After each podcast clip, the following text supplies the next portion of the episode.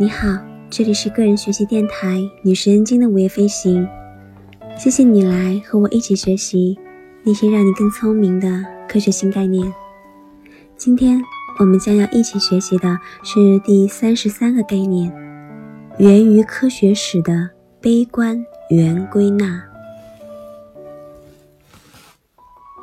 源于科学史的悲观圆归纳是一种糟糕的表述，而且我要说明的是，我并没有夸大其词。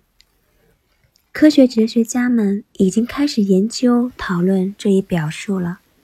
它说起来很绕口，也很难记，但确实是一个伟大的概念。事实上，正如“圆”这个词表达的意义。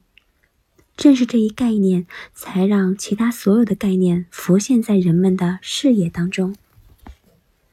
因为已经有太多过去的科学理论被推翻了，所以我们必须假设，如今的大多数理论也在将来会被证伪。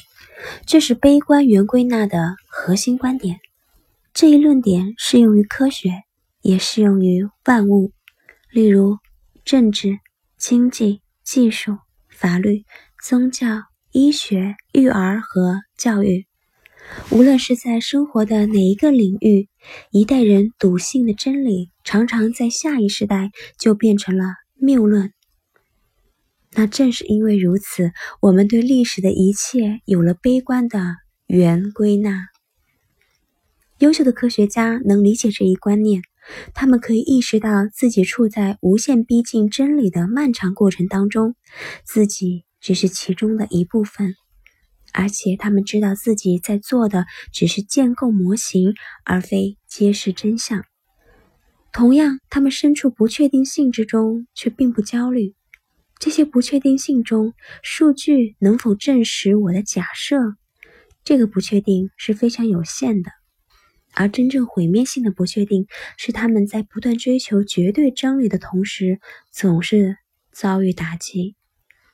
但是，我们其他所有人常常会不自觉地持有一种自己的时代例外的论调，认为当下那些容易迷信天圆地方说、地心说或冷聚变的时代不同。我们幸运地身处于人类智慧的鼎盛时代。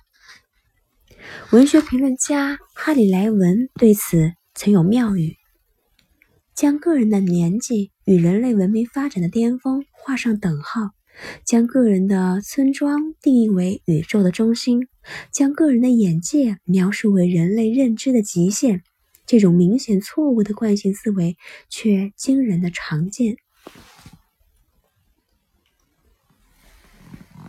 最乐观的情形是。我们明白知识积累的渐进性过程，并承认未来的人们能比我们现在知道的更多，但是我们却总是忽略或刻意拒绝这样的一个事实，那就是知识一旦产生，就必然面临瓦解的危险，而那些我们自己最坚守的信念，可能对后人来说是谬论。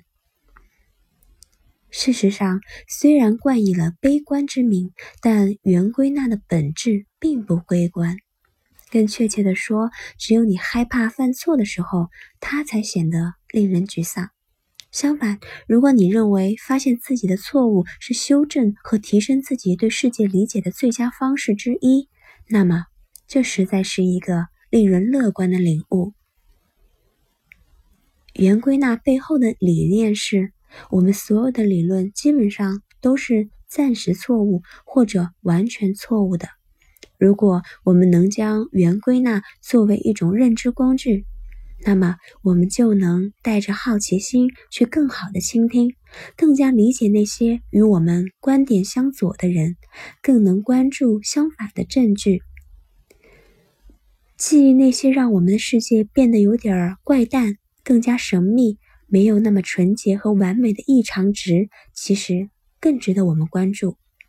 那么，只有这样，我们才能在坚持自己的信念的时候有所敬畏，并对未来的理论充满信心。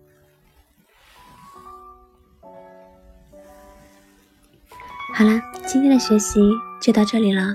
希望你每一天都是开心的，也希望你每一天都有新收获。我们下次再见了。